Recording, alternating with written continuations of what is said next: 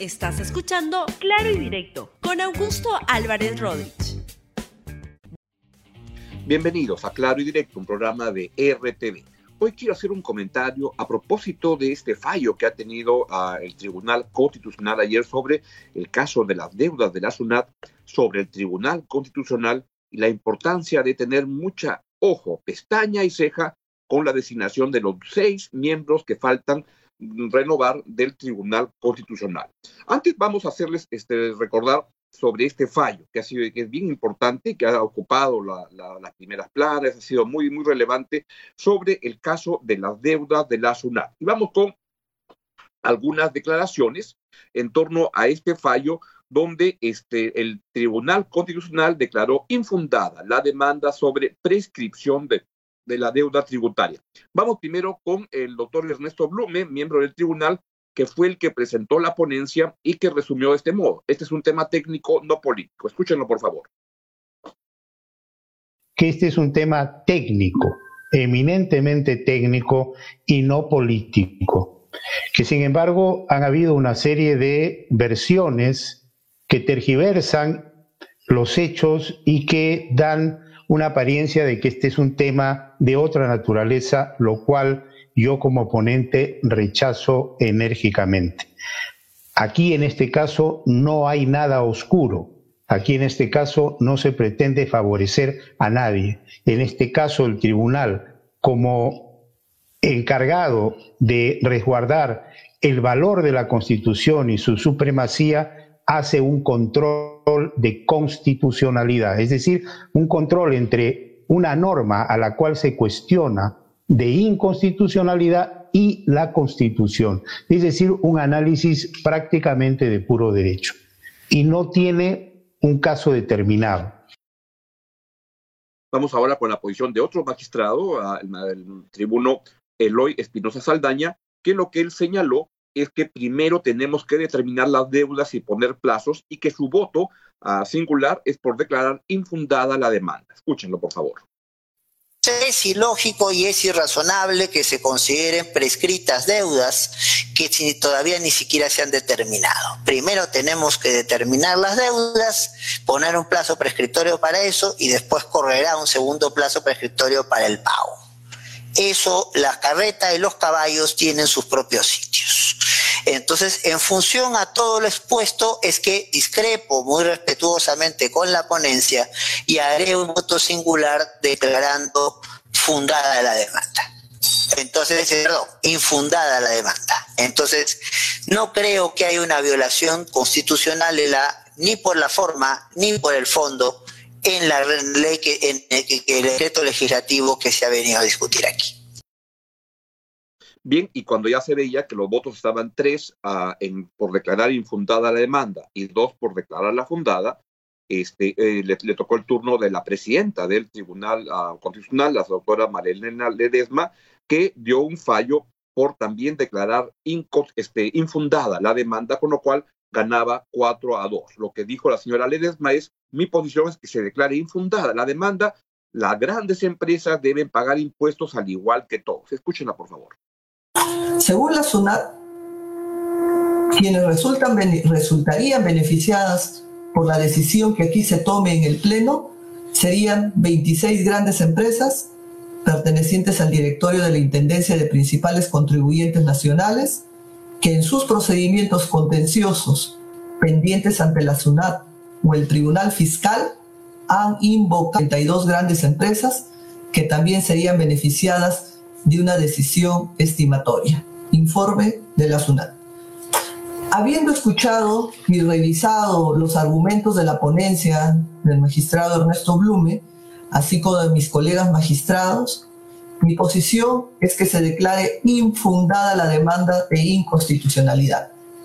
Y como consecuencia de ello, es que estas grandes empresas paguen sus impuestos al igual que lo hacen todos los contribuyentes de este país sin ninguna distinción. No tengo la mínima duda que la primera disposición complementaria transitoria del decreto legislativo 1421 que hoy estamos controlando en este proceso es plenamente compatible con la Constitución. Es una decisión importante porque tiene que ver con ah, un monto de dinero que puede oscilar entre 9.500 millones de soles y 11.000 millones de soles, porque eso es lo que está en juego. Pero acá yo quiero hacer unos comentarios que tienen que ver con la manera como se va a elegir al nuevo Tribunal Constitucional. Primero, debo decir que me hace feliz que este fallo haya salido a favor de la SUNAT, porque son ingresos que el Estado los, los requiere para muchos temas, especialmente ahora en el caso de la, de la pandemia, en el cual ha habido unos gastos este, extras muy grandes que el Estado ha tenido que dedicar y que va a seguir teniendo que dedicar.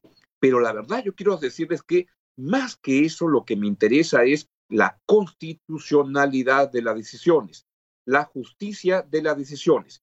Y es ahí donde quería comentarles porque veo que en torno a esto hay dos cosas que me suenan, este, que, me hacen ruido, que no me parecen correctas. Primero, que el entusiasmo por, estos este, ingresos que el Estado va a tener entran en un nivel de este, ignorancia que es tan grande como el entusiasmo de mucha gente, que creen que el Estado ya ganó el juicio para tener esos 10 mil, 11 mil millones de soles, 9 mil 500, el monto que sea, que es mucha plata. No, no, no, no, no, no, no he escuchado a mucha gente cómo este, está diciendo eso. Por ejemplo, la congresista Cecilia García, que la verdad que sabe muy poco de, estas cosas, creo que sabe poco de nada, de, todo.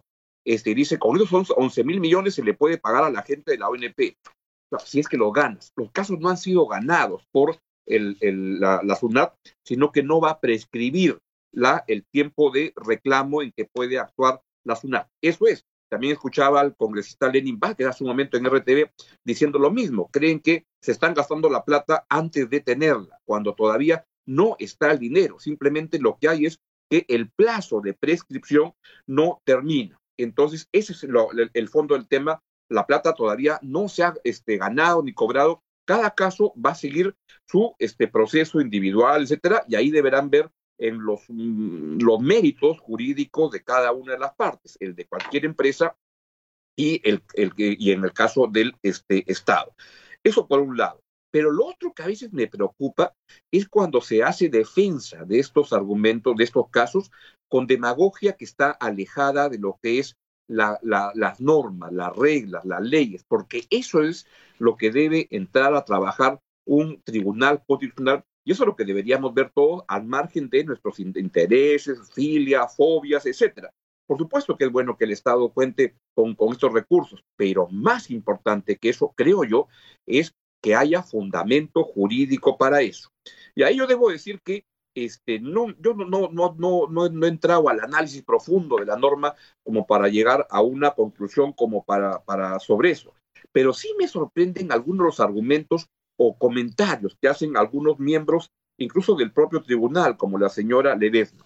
Y leía esta, esta mañana un, un reporte que estaba en redes, que este, tengo entendido que es del tributarista César Luna Vitoria, donde dice que la sentencia del tribunal le da la razón al gobierno por razones que no son constitucionales. Todas las empresas deben pagar impuestos, más aún ahora en medio de tanta crisis.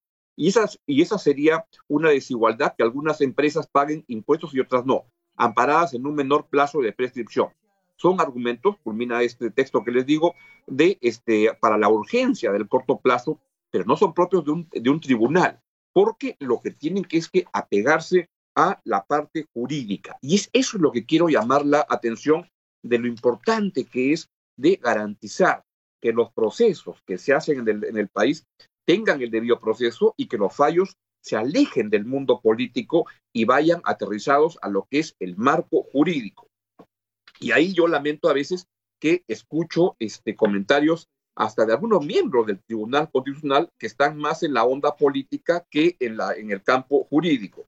Y en el caso de la señora Ledesma, por ejemplo, la semana pasada, cuando le niega al gobierno la medida, la, la cautelar para el caso de este, de, de, la vacancia presidencial, la señora Ledesma fundamentó su posición en algo que a mí me sonaba tremendamente extraño, porque dice que ella había visto en la televisión, leído en los diarios los comentarios de los congresistas y había sacado su cálculo diciendo que no iban a haber votos para la vacancia. Eso la verdad que me parece atroz, porque eso no es un fundamento jurídico, es de otro tipo. Y creo que en este caso también está marcado por comentarios que tienen que ver sobre los tamaños de las empresas, empresas que pueden ser no que no tengan buena reputación, las mineras, los bancos, etcétera, pero creo que eso no es lo que debe estar en juego, eso no es lo que debe estar este, en un fundamento de un fallo, que debe valerse y velarse, que sea muy apegado a la ley y no a lo que dice la tribuna política, porque si es que estamos así, yo quiero ver si muchos de los entusiastas de, este, de esta sentencia ahora que repito, enhorabuena que el Estado pueda seguir peleando estos casos, pero ¿qué va a pasar cuando a esos entusiastas les caiga la SUNAT y le diga que su deuda no ha prescrito y que siguen, este, sigue este, pendiente el, el proceso? A ver si es que en ese caso repiten lo mismo. Y si es que el interés por la caja fiscal, que hoy en día también se ve en muchos comentarios, también se da en otros fallos que son aberraciones, como en el caso de, la, de los retiros de los fondos de la ONP. Entonces, les interesa a muchos el caso de cuidar la caja fiscal cuando es un caso, pero no cuando es el otro.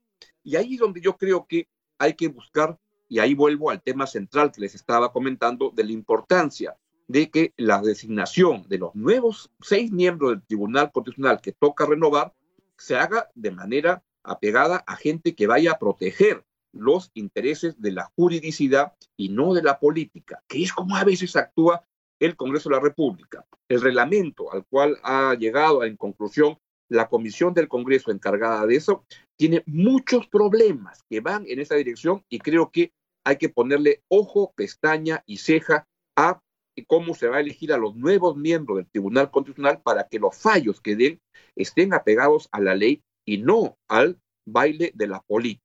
Y a veces yo creo que la señora Ledesma, en algunos comentarios políticos que hace en entrevistas, son más políticos que propios de, de, un jurista. Y a veces me recuerda este, a su papá, Genaro Ledesma, pero Genaro Ledesma era un político, ella es una magistrada. La ley es la ley. Y la justicia popular, en base a qué es lo que piensa la tribuna, creo que debe estar alejada siempre. Y eso es lo que hay que velar y garantizar y este, preocuparnos de que el nuevo TC esté apegado a, un interés por la ley y no por la política. Y como creo que este Congreso no está haciendo bien las cosas, creo que es una razón de por qué me parecería que el Tribunal Constitucional nuevo, los seis nuevos miembros, sean elegidos por otro Congreso. Pero creo que es una, un pedido que es una ilusión y que va a ser difícil que se concrete. En resumen, ojo, pestaña y ceja con el Tribunal Constitucional, especialmente con el nuevo que se quiere designar. Bien, es todo lo que les quería comentar el día de hoy en claro y directo en RTV. Me voy y los dejo con la programación. Viene clase maestra, viene el libro en RTV para que nos diga si hoy Alianza puede por fin ganar después de tanto tiempo. Ya viene octubre, que es el mes del Señor de los Milagros, de repente nos hace un milagrito y ganamos un partido y este, se quedan también con el noticiero. Y hoy es miércoles. Usualmente los miércoles habla el presidente de la República porque hay Consejo de Ministros y si es que eso ocurre, ahí estaremos para darles la transmisión y usted pueda estar enganchado con la noticia a través de RTV. Chau, chau, que tengan un gran día.